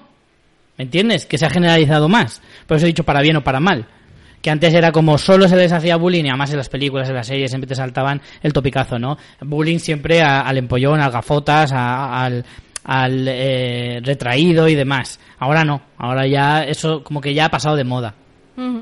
No lo sé, ya eso tendría que conocer más cómo funcionan los institutos, pero en cualquier caso, aunque ni siquiera fuera un reflejo de la realidad, me parece positivo que es como en realidad ellas son las que se han aislado del mundo, mm. no las ha aislado el resto de gente, son ellas. Ha sido voluntario. Entonces es un cambio muy interesante por eso. Y luego cuando ellas cambian de opinión, la gente les acepta. Me parece un mensaje muy positivo. También en cuanto a las relaciones amorosas, o sea, no es un eh, he hecho una apuesta para ligarme a la fea y no sé qué. ¿Sabes? Eh, eso que era tan de las series de juveniles de los 90, os remitimos a ese maravilloso episodio que grabamos sobre el cine adolescente que sí, que está muy gracioso, pero ya, ya, o sea, suficiente. Podemos mm, darnos cuenta que estamos en 2019 y que la moral ha cambiado, la- las cosas que nos importan o nos parecen graves ha cambiado. Entonces, me parece que es una comedia que tiene todo del cine más de adolescentes, de divertido, gamberro, eh, fiesta, la locura, pero luego tiene un mensaje muy positivo en cuanto a eso, al, al sexo, a las relaciones entre mujeres, en cuanto a, no sé, muchos temas en cuanto al consentimiento, en cuanto a las experiencias sexuales. O sea, todas las decisiones que toman los adolescentes, sí, son adolescentes y hacen cosas bien y hacen cosas mal, pero no es esos tópicos eh, de mm, el alcohol, las drogas, el bullying, el, Mm. El las sexo, tías que se sí. fastidian las unas a las otras, las apuestas, el, el atleta, como es atleta, ya es gilipollas. Sí. ¿Sabes? Ese tipo de cosas. Entonces, me gustó mucho por eso, porque me parece una actualización del género. Y además es muy divertida, o sea, me divertí muchísimo. Ellas Jolín, dos están pues- maravillosas y me lo pasé muy bien viéndola, la verdad que la recomiendo un montón. Estaría bien que reviviera un poquito el género, porque es un género que, que de verdad es muy divertido, muy interesante y que muchas veces refleja muchas cosas de la sociedad, eh, o al menos esa parte de la sociedad, muy interesantes. Y estaba como muy olvidado. O sea, sigue, sigue habiendo las comedias románticas clásicas de siempre, pero no hay tanto comedia juvenil de este tipo que no es solo para gente juvenil, o sea, que puede ser muy disfrutable A para encanta, cualquier público. Y, y al final ese, ese son, ya, ya te digo, son películas como que están muy abandonadas, ¿no? Las, las pelis de instituto. Sí, sí, sí. Hace Eh, mucho que no sale ninguna en los así 2000 re- tuvieron relevante. algunas con las, eso, con chicas malas y alguna de estas, pero son poquitas las Sí. que ha habido. Por eso que estaría bien revivir este género y me sorprende, para bien, que Olivia Wilde eh, se meta en una cosa así. O sea, me parece súper interesante. Ya de por sí ella siempre ha demostrado ser una tía bastante interesante y está muy guay que, que se ponga a hacer películas eh, de este tipo o de cualquier otro. y te vamos. digo una cosa, se nota mucho que está dirigido por una mujer en ese sentido, por esa sensibilidad por esos temas que, que aparte de por época, pues también influye el hecho de que sea una mujer esa perspectiva. Y ya, Richie, te voy a decir el último detalle para que ya esta misma noche vayas a verla, y es que eh, haciendo de los padres de Amy aparecen en dos escenas la pareja que querrías como padres, que son Lisa Kudrow y Will Forte. Hostia, lo de Lisa Kudrow sí lo sabía, pero lo de Will Forte no. Madre mía, Will Forte de padre, por favor. Para que no los ubiquéis por nombre, Phoebe de Friends y el protagonista de El último hombre en la Tierra. Por favor, que es un personaje. Eh, El actor, me refiero, no, no, no me refiero a, a los personajes que interpreta. El actor ya de por sí es un personaje a, a- a estudiar, o sea, realmente. Pues solo tienen un par de escenas muy Qué bueno. pequeñas, pero están maravillosos. me ha dado rabia porque yo creo que esta ya está retirada de las carteleras porque se estrenó en julio, a finales de julio, pero yo creo que a estas alturas ya la habrán quitado por Bueno, sabes que desgracia. ahora se acortan mucho los Sí, plazos de y me dio mucha rabia que se me escapara porque yo realmente ya había oído hablar a mucha gente hablar bien de ella y tenía mucha intención de ir a verla al cine y se me ha escapado pero vamos que la tengo mi lista de pendientes antes de que acabe el año seguro seguro seguro porque estoy seguro de que además me va me va a gustar mucho Vale, nos queda alguna más, pero las vamos a pasar un poquito rápido. Yo, de hecho, de Godzilla, Rey de los Monstruos, voy a hablar muy poquito, dirigida por Michael Do- Dougherty. Eh, dentro de este universo de los monstruos, volvemos otra vez a lo mismo, eh, que quería hacer, creo que es la Universal, si no me equivoco. Y... Sí, pero eso quedó al final, en- no se sabe. No, no, eso era. eh, es que a lo mejor no es la Universal, creo que es Warner. Eh, lo, de- lo que tú dices de Universal era que iban a hacer una. que Sí, pretendían hacer uno con con, la momia, momia, Frankenstein. pero la momia les quedó Sí, tan eso se- bonita. sí. les quedó muy Les chula. quedó- Que les quedó la momia que parecía un trabajo de colegio de un niño de, Pegaso de cuarto. cardinales les quedó la momia. Eh, no, no, no, eso sí que creo que se quedó tan muerto como la propia momia. Y. Y. mm, No, este es el nuevo. El nuevo eh, es que tiene un nombre. El no, eh, ay, creo que se llama la saga Monarch. Que es, eh, Monarch es la empresa que se encarga, en, la- en estas películas, se encarga de contener a esos monstruos, se supone. Entonces la llaman la saga Monarch porque se supone que aparece en todas las películas. Y esta está unida a la Godzilla de hace unos años, que creo que es de 2014, si no me equivoco, lo digo de memoria, y eh, a Kong, la isla de la calavera, que fue la última que se hizo también hace un par de años. Eh, y me quedé con la sensación de que se habían flipado demasiado. O sea, ya Godzilla la primera era una película bastante regulera y esta repite los mismos errores que la primera, en mi opinión. Y encima no acaba de... mm, creo que han puesto demasiada carne en el asador. O sea, en esta, en esta salen diez y no sé cuántos monstruos de golpe, que yo digo, chico, espérate, porque no los has repartido un poco. o sea, en esta precisamente digo, haz más peli, pero y repártelos, no todos de golpe a lo bestia y son como demasiado... Sí, sí que es verdad que se basan mucho en el cine japonés de ese estilo, que era muy excesivo. Las películas de este, de este, de este género o subgénero eh, es de la época de los 60, 70, 80 y demás, con poco presupuesto y eran películas muy, muy excesivas. Y esta película quiere coger ese espíritu, al menos esa es mi sensación, y creo que no es un cine para esta, para esta época. No, no, no creo que case tanto. Sin embargo, Kong, la isla de la calavera, funcionó perfectamente. Creo que era una película muchísimo más interesante y mucho más medida. No era tan excesiva como esta. Y entonces, bueno, al final, esta va a completar una, una mini saga de cuatro películas, porque no creo que pase más allá de la siguiente, que ya está anunciada, que será Godzilla contra King Kong. Y, y creo que de ahí no va a pasar, porque realmente no puede, porque es que ya más monstruos o te los inventas o ya no puedes sacar más, porque no hay más. Entonces, creo que se acabará ahí y bien acabado esta. porque tampoco, no sé, a mí me decepcionó bastante. Tenía muchas ganas de ver esta película y me quedé con, con la misma sensación que me dejó la, la anterior. Pensé que esta sería un poquito mejor. Y eso que sale Millie Bobby Brown, haciendo un pequeño papelito que, bueno, que si lo cortas tampoco pasa nada. Ya. Al final estas películas tienen un problema, porque en Pacific Rim, por ejemplo, pasaba igual. Son películas muy interesantes que si te gusta el género, están súper bien. El problema es que los tramos de película en las que no hay escenas de monstruos son una mierda.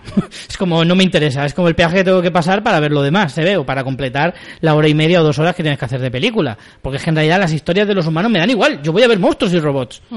Y entonces, por ahí flojea, pero bueno. Ya está, no voy a decir mucho más. ¿Qué más quieres comentar?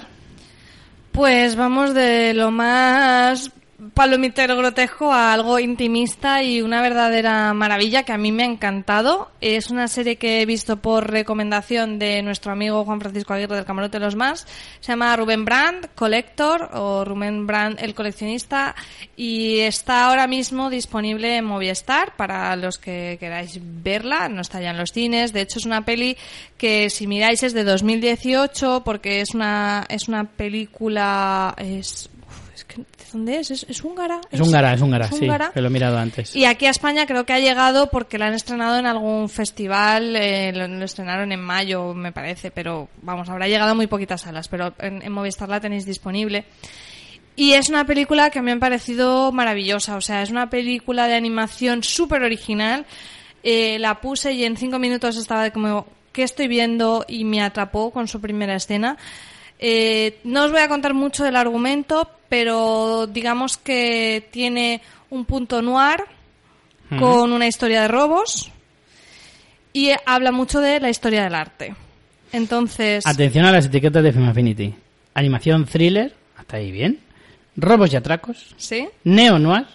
Exacto. Pintura. Pintura, Y animación para adultos. Entonces, lo que estaba diciendo yo, soy una etiquetadora de Film Affinity en potencia. Entonces, eh, no quiero contar mucho la historia, pero eh, la animación es espectacular. Y no solo la animación en sí de cómo están hechos los muñequitos, sino a nivel de realización es una maravilla. O sea, las escenas tienen una magia espectacular, eh, te va sorprendiendo. O sea, yo hacía tiempo que no veía una película que me sorprendiera tanto continuamente, como, wow, ¿qué van a hacer por aquí? Hay unas escenas con montajes musicales chulísimos y al final eh, te va haciendo un recorrido en cierta manera por la historia del arte, viendo muchas obras clásicas del arte, por la historia que te está contando, que a la vez es una historia bastante intimista. Me parece una maravilla. No es una película para todo el mundo, quiero decir, es una película. eh, no, es. O sea, es, mm, tiene bastante acción y es animada, pero quizá a algunos les parezca demasiado rara. Pero yo desde luego daría la oportunidad porque tiene también otra etiqueta de Film Affinity que es sueños, entonces hay momentos también de ensoñaciones que claro, imagínate en animación mezclando cosas de arte, eh, es de ¿qué cojones estoy viendo? O sea, me parece una película maravillosa. Esta ya sí lo digo, que seguro que estará en mi top de lo mejor del año. Eh, es una película de la que probablemente se ha hablado poquísimo porque es una animación húngara, o sea, vamos a ver, estás de broma, ¿no? Pero de verdad os la recomiendo un montón. O sea, eh, hacía tiempo que una película no me sorprendía tanto a nivel de eso, de, realización. Básicamente, o sea, si nos vamos a eh, ¿Qué es lo que pensamos que es más puramente esencia del cine? Pues posiblemente diremos la dirección, la realización eso en Rubén Brand lo tienes a un nivel súper alto. Entonces, de verdad, eh, acercaos a ella. Yo creo que si veis cinco minutos y no os ha cautivado esas imágenes, o sea, además es para verla y, dejarte llevar, ¿no? Y, y, dejarte. Luego la historia es muy sencilla, ¿eh? No os penséis que porque es rara eh, está contándote una gran historia complejísima. No, no, es una historia muy sencilla, muy correcta. De hecho, quizá para mí la única pega hay un personaje que se llama Kowalski que para mí se queda un poquito coja su historia. Luego tiene, aparte de arte, muchas referencias. Hay un momento, un baile Pulp Fiction. Hay muchos guiños de ese tipo que te puedes mm, volver loco en, eh, buscando. Y, de verdad, una película preciosa, o sea, no os la perdáis, eh, aprovechar que tenéis la oportunidad de que está en Movistar, echarle un vistazo porque, porque es una de estas cosas que sí, que probablemente a mí si no me lo hubieran recomendado no la habría visto y por eso quería traerla hoy al podcast para, para que los oyentes también la puedan descubrir. Joder, a mí me has dado ganas de verla, ¿eh? lo digo en serio. Y si me dices que está en Movistar, la veo seguro. Así que esta queda pendiente. A ver, estás haciendo mucho spoiler de lo que vas a poner en tu lista de lo mejor del año, ¿eh? Ya, bueno. También es una lista muy corta. Sí. Pero bueno.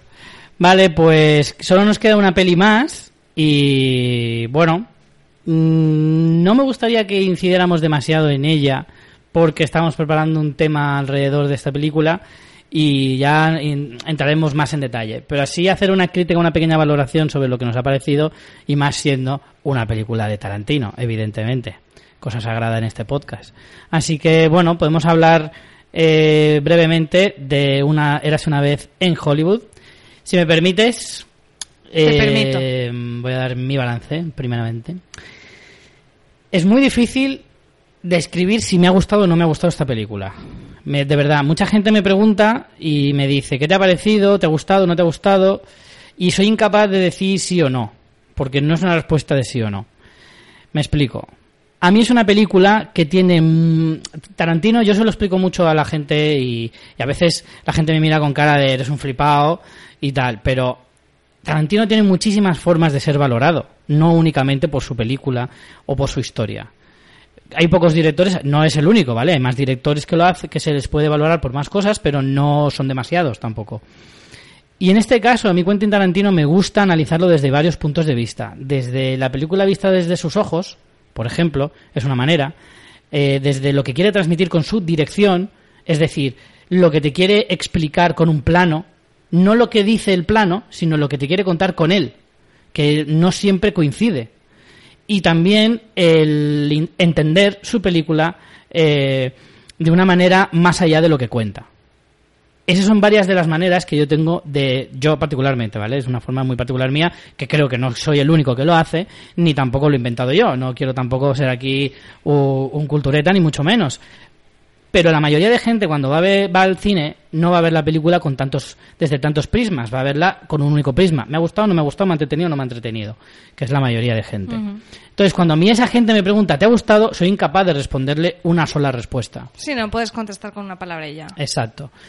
Entonces, esta es una película que cuenta poco, pero transmite mucho. Es cierto que su historia a mí no me gusta, no me enamora, no me encanta como otras historias de Tarantino, también es verdad que el, error de mucha gente que estamos cometiendo, yo incluido, es siempre que Tarantino en una película compararla con el resto de sus películas. Cosa que con otros directores normalmente no se hace. No, no siempre, o al menos, no, no va siempre a Spielberg, ya, pero es que sus otras películas sobre este tema no son así. O sus otras películas en general. No siempre se hace esa comparativa y con Tarantino siempre se hace. Es cada película de Tarantino es que se aleja de las otras, es que es muy Tarantino, es que es muy tal, es menos Tarantino. No, o sea, también se puede analizar la película de forma muy independiente. Que entiendo la otra forma de verlo, pero hay que intentar ver las dos caras, ¿no? Eh, no es su mejor película, desde luego que no.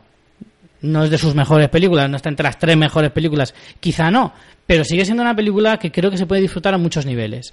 Para mí, no soy muy fan del cine de los 70, creo que lo he dicho alguna vez y si no, pues lo digo ahora. El cine de los 70 a mí, por lo general, no me suele gustar casi nada. No hay muchas películas que me, que me gusten, incluso grandes clásicos de los 70 yo las veo y a mí no me acaba de gustar porque no me gusta el estilo de cine de los 70 y no me gusta ese tipo de, de películas. Sin embargo, dicho esto, Tarantino consigue con su forma de expresar esa época, con su forma de, de, representar el cine de esa época, el Hollywood de esa época, me ha conseguido encandilar. O sea, a mí me ha transmitido la película una salvajada. Me ha transmitido amor por el cine, que eso se le presupone a Tarantino en casi todas sus películas. En esta que te habla de Hollywood, muchísimo más, evidentemente. Eh, pero a mí me ha, me ha, me ha sorprendido eh, muy por encima de lo que yo pensaba que me iba a gustar el Hollywood de esa época, eh, de lo que me esperaba. Y luego, creo que magistral, o sea, la película está dirigida de forma magistral se nota, es una pena que, que, Tarantino deje de dirigir en su décima película porque cada vez es mejor director, en mi opinión. Eh, sus, cómo transmite con sus planos, con sus diálogos, con sus movimientos de cámara, con su iluminación. Todo eso es una cosa que se disfruta de forma muy independiente de, lo que cuenta. Es que se disfruta una salvajada. Y eso muy pocos directores hoy en día te lo consiguen transmitir de esa manera. Y por último, para no extenderme mucho más, eh, aunque haría un capítulo entero solo de hablar de Leonardo DiCaprio y Brad Pitt, porque es que son dos personas de esas gente que dices, es que yo haría un, un change.org porque no te murieras nunca. O sea, pongamos todo el dinero del mundo para que se hagan inmortales y los tengamos para siempre. Porque es que es un espectáculo. Da igual que la película sea buena, sea mala, que la historia sea buena, sea mala, da igual la escena, da igual el diálogo, da igual lo que hagan, es que todo lo hacen bien. Es que cada minuto en el que aparecen ellos dos, juntos o por separado, es que es, es, es un deleite. O sea, es, es, una auténtica. Yo me siento afortunado por haber coincidido en la época en la que estos dos actores han, han vivido sus mejores años. De verdad, es que es un espectáculo lo que hacen. Hasta aquí. Tú te has desahogado con ellos para bien, y yo para mal con Aladdin y tú para bien con Brad Pitt y DiCaprio. Totalmente. A ver, yo estoy contigo en que no es una peli que tú puedas decir bien o mal, fin.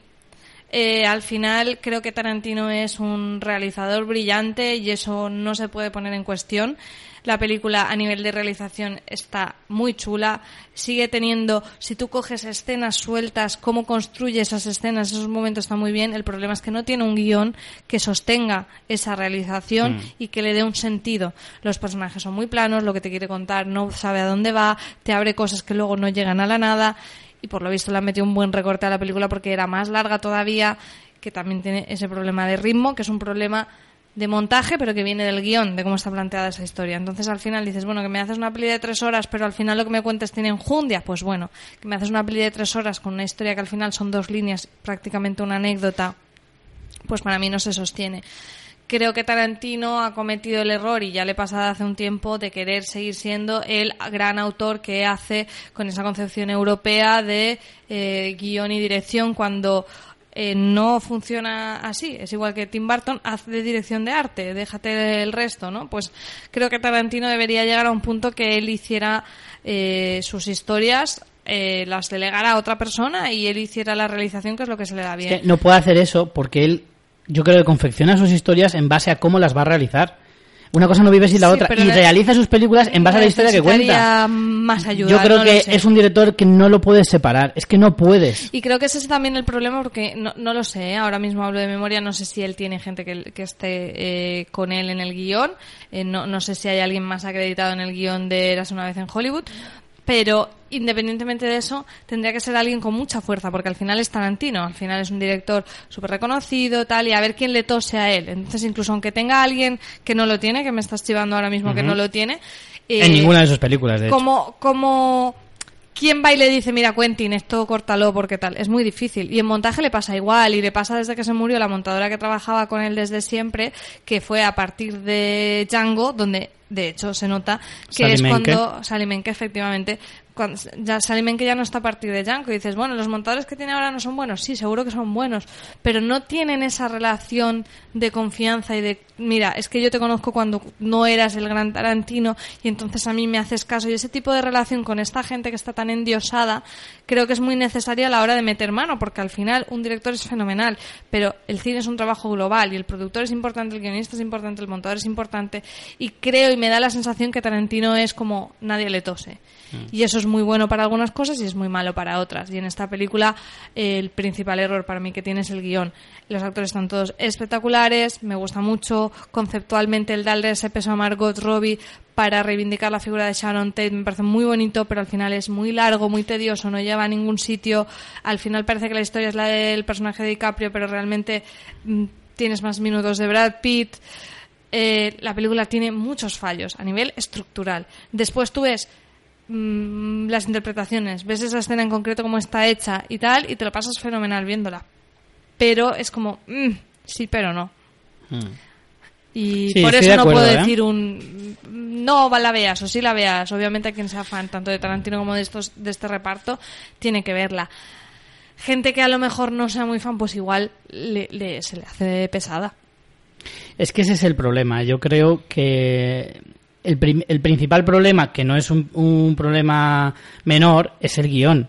No digo que... A ver, como te digo una cosa, te digo la otra. O sea, creo que una película no es solo su guion, se puede disfrutar a muchos más niveles, como estaba diciendo hace un momento, pero evidentemente es una de las, de las, de las patas más importantes de la mesa. Eh, una buena historia con una mala dirección también te estropea una película. Puedes disfrutar mucho de una historia, pero no de una buena película.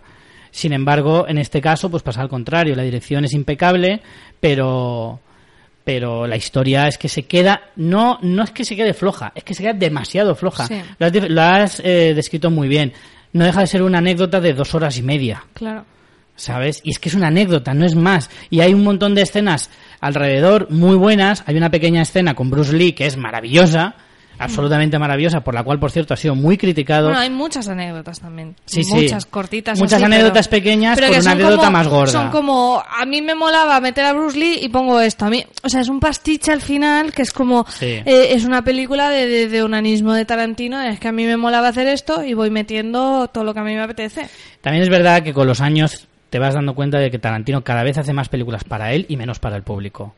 Con Los Odiosos Ocho le pasó un poco lo mismo y te quedas un poco con la sensación de decir, esta película te la has hecho para ti, es la película que a ti te gustaría ir a ver, pero no, no necesariamente tiene que ser la que le guste al público. Y al final tú estás haciendo películas para también para un gran público, sobre todo tú que eres Quentin Tarantino, que a lo mejor en, en los 90 tú te hacías tus películas y a quien le gustara pues eso que se lleva, pero a día de hoy ya es otra cosa. Y, y entonces, en ese sentido, en esta se le nota mucho eh, ese pequeño egocentrismo que, bueno, pequeño, ese gran Hola. egocentrismo que tiene Quentin Tarantino respecto a sí mismo y a lo que sabe y le gusta del cine. Eh, eso, todo eso es cierto y, y como decía lo de antes, lo digo, digo esto ahora. También gente que no haya, que no conozca tanto, o sea, a- además de que es algo sobre una historia mm, real y tal, gente que no conozca toda esta historia de Sharon Tate y de Roman Polanski, de Charles Manson y demás, encima no sé si aún se les va a quedar más coja, porque yo conociéndola Hmm. me quedo un poco como, pues vale, Claro, yo recomiendo que la gente que vea la película realmente no importa mucho que lo hagas antes o después. Sin hacer ningún spoiler de nada, pero cuando veáis la película entenderéis por qué digo esto, si no la habéis visto todavía. No importa que lo hagáis antes o después, pero leeros lo que pasó realmente. ¿Vale? O sea, hay muchas cosas de la historia que si no las conoces antes de ver esta historia, eh, te asumes la película de una que manera. conocieras los hechos reales. Sí. De quién era Sharon Tate, quién era Charles Manson. Sí, quizás sí que fuera más interesante verlo antes, pero que si lo haces después también es Sí, interesante. sí, sí, en cualquier caso.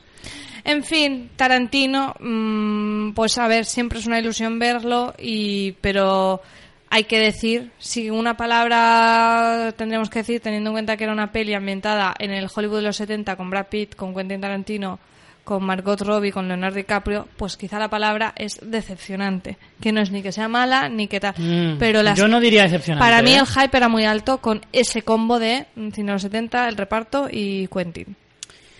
Entonces Yo me ha no- decepcionado, pues esperaba más. Aunque me bueno, atrevería a decir esperaba más, decepcionante. pero a la vez, después de Los Odiosos 8, que también me decepcionó, tampoco Mm. sabía contener mi emoción, ¿sabes cómo decirte? Quizá esta película pase un poco lo mismo que con Los Odiosos 8 en el sentido de que cuando la ves más tiempo, o sea, cuando ha pasado el tiempo, has tenido tiempo de, de asumirla de otra manera y la has visto más veces, la entiendes de otra manera. A mí me ha pasado con Los Odiosos 8 y probablemente con esta me pasa igual. A mí decepcionante de la película solo es quizá la historia, porque yo el Quentin Tarantino guionista también lo tengo en muy alto en muy alto pedestal y, y aquí pues evidentemente me ha flojeado. Pero decir que la película en su cómputo global me ha decepcionado, yo no lo diría. A mí no me ha decepcionado.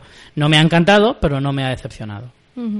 Y luego ya por último, una pequeña curiosidad. Hay un montón de eh, cameos y de gente muy curiosa, como por ejemplo, además de los ya muy famosos, mm, como por ejemplo, pues sale Al Pacino, Carl Russell, Bruce Dare, Tio- Timothy Olyphant, Dakota Fanning, eh, Damian Lewis, Luke Perry. Luego hay otros, como por ejemplo la hija de Bruce Willis y Demi Moore, Ramer Willis, que aparece en la película, la hija de Ethan Hawke y Uma Thurman, Maya Hawke, que también sale en la película, eh, Lina Dunham, que también sale en la película.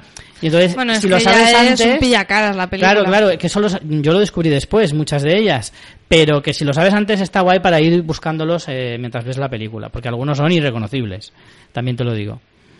Y ya está, de esto, de esta película poco más, y ya indagaremos un poco más de- en ella seguramente eh, próximamente. Y bueno, creo que para ser el primer día de cole, creo que lo vamos a ir dejando. Vamos a irnos a la parte en la que cerramos el bar, que ahí tenemos algunas cosillas, y ya nos vamos despidiendo.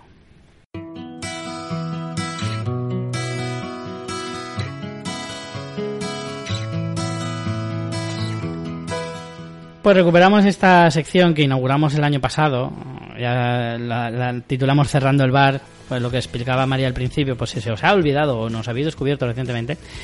Es esa parte en la que la gente, pues cuando los colegas que tienen un bar cierran la persiana y se quedan ahí los íntimos y puedes correr, andar por la barra. Te dejan incluso ponerte a veces tu cerveza y todo eso. Pues ahora aquí nos quedamos los íntimos, los coleguitas y os contamos cositas así un poco extras. Como por ejemplo, recuperar una de nuestras eh, míticas secciones, que hace un montón que no hacemos, así que tendrás alguna cosa guay, guay, guay, ¿no? Pero tendrás que recordar Sí. el nombre de la sección. Eh, voy a coger aire y volvemos con nuestro producto más molón o más gracioso que nos han comprado con el enlace de afiliados a Amazon esta semana. Bueno, semana no sé, porque han pasado meses, ¿eh? has Bueno, tenido muchos para uno elegir. de una semana. No- Semana indeterminada. Eh, te va a flipar, Richie. De hecho, A ver, me parece una irresponsabilidad poner esto porque sé que tú no tienes, mm, eres un comprador compulsivo, no tienes Joder. mm, miramientos ninguno. Ninguno. Y vas a ir a comprarte ahora mismo esta bata de baño o de estar por casa, puedes elegir de Star Wars de Jedi.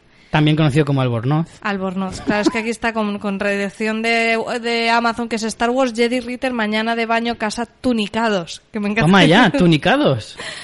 Es chulísima, está muy currada. Qué guapa, y ¿no? es una pasada. De hecho, yo creo que esto puede que caiga en algún eh, cumpleaños a alguien porque es muy guay. Eh, No es barato. no, no, no, no También te lo no digo, te ¿eh? creas, ¿eh? Yo te- debo de decir que el año pasado para los Reyes me pedí un albornoz porque me hacía mucha ilusión tener un albornoz que no tenía. Y no son baratos los albornoces, ¿eh? No, eso también es verdad, es verdad. Mi Albornoz El más barato era te más cuesta caro que esto. 25 pavos. sí, Claro, sí. porque al final es mm, algodoncito, bueno, no sé qué material, eso me lo he inventado. Pero vamos, es así, textura toallesca buena Hombre, y... Textura toallesca, me encanta. Me, me super encanta. Aquí porque es 100% poliéster toallesco. bueno, eh, es talla única, pero es que está muy me has bien. roto. Oye, tiene cuatro estrellas con 77 opiniones a 38,53 y tiene envío con Amazon Prime que os llega a casa. A tope. Así Por, que... por si te duchas y no puedes esperar al día siguiente con Prime, aguantas mojado un día y te lo traen. te llega. Así de efectivo es Amazon. Yo creo Y que es unisex. Es, unisex y es unitalla también. También, también es verdad. Eh, os pondremos en, eh, la web en fansfiction.es el enlace para que veáis esta, este super albornoz. Me encanta cuando pones la pestañita ver más detalles y yo pienso siempre, ¿tendrá Bluetooth? Porque todo siempre cuando abres detalles tiene Bluetooth.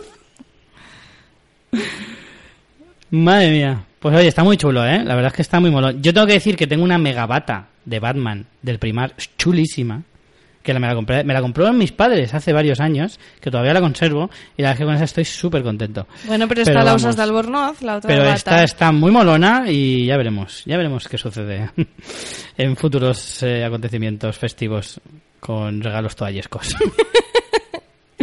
me ha gustado, me ha gustado mucho tu, tu aportación de- en esta sección de esta semana.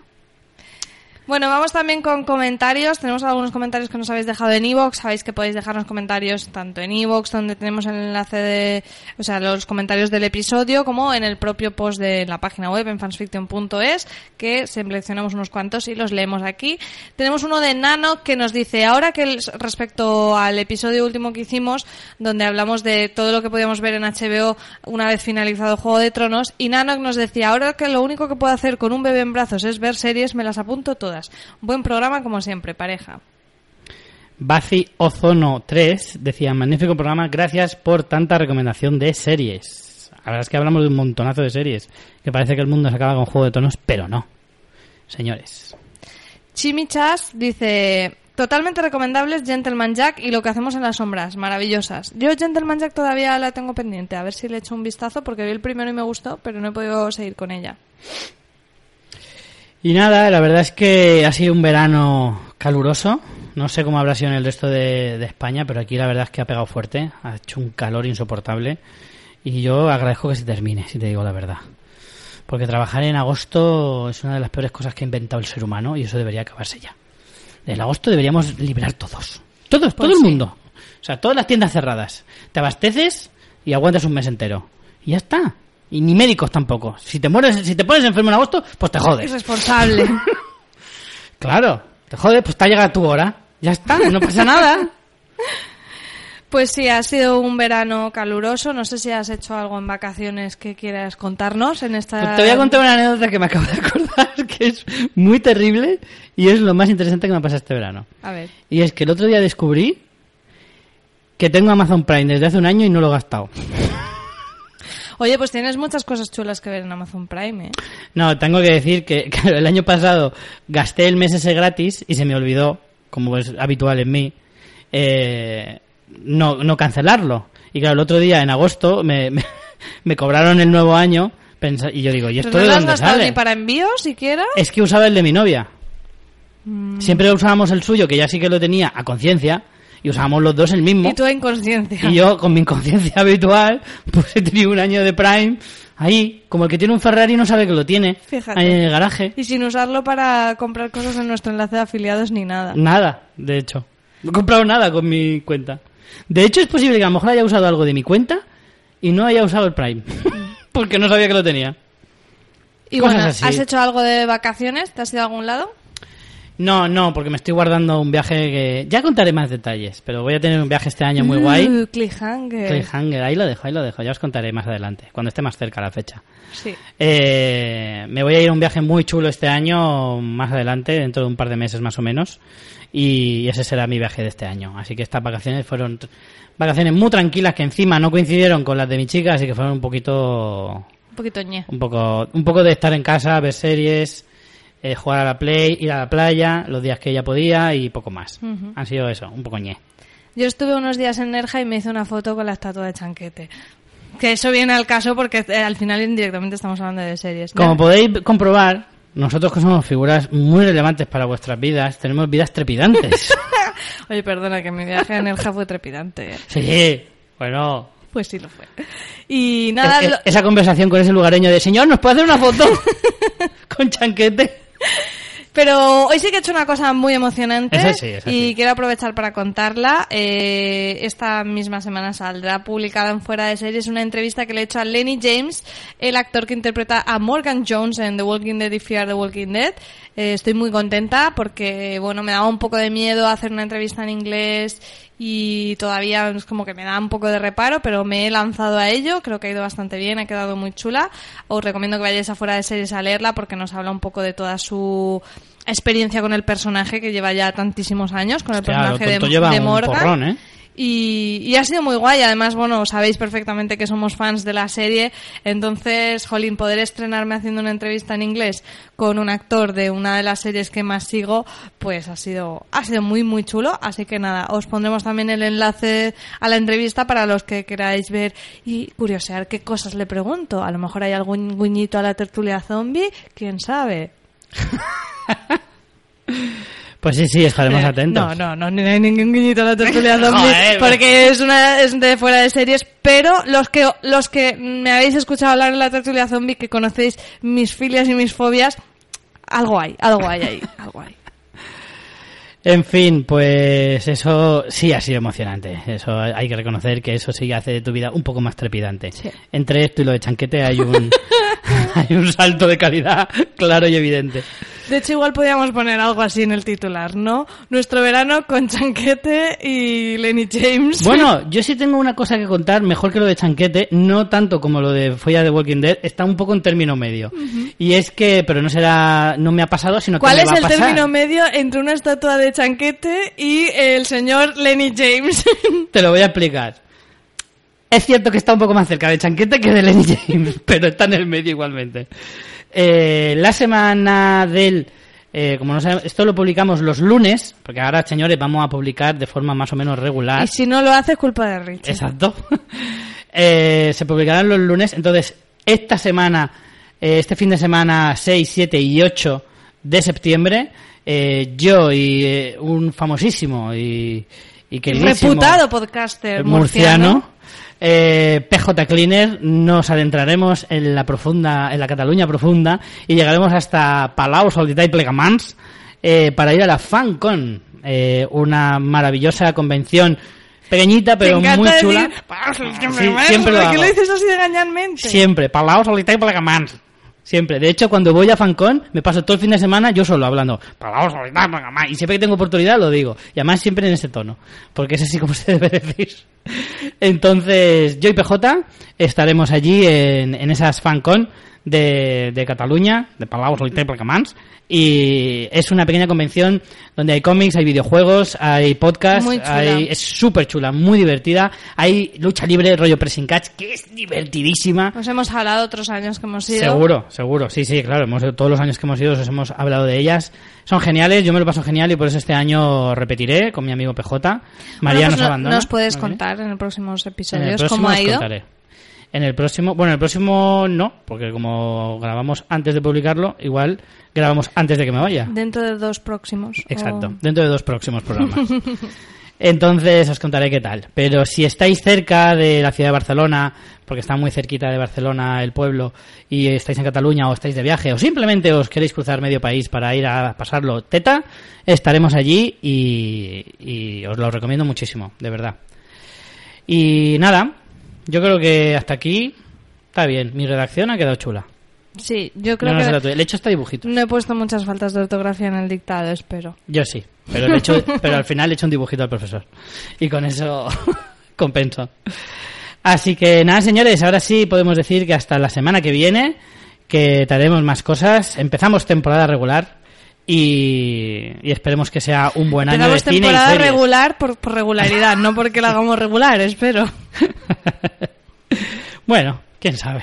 No nos aventuremos tanto, tanto para una cosa como para la otra.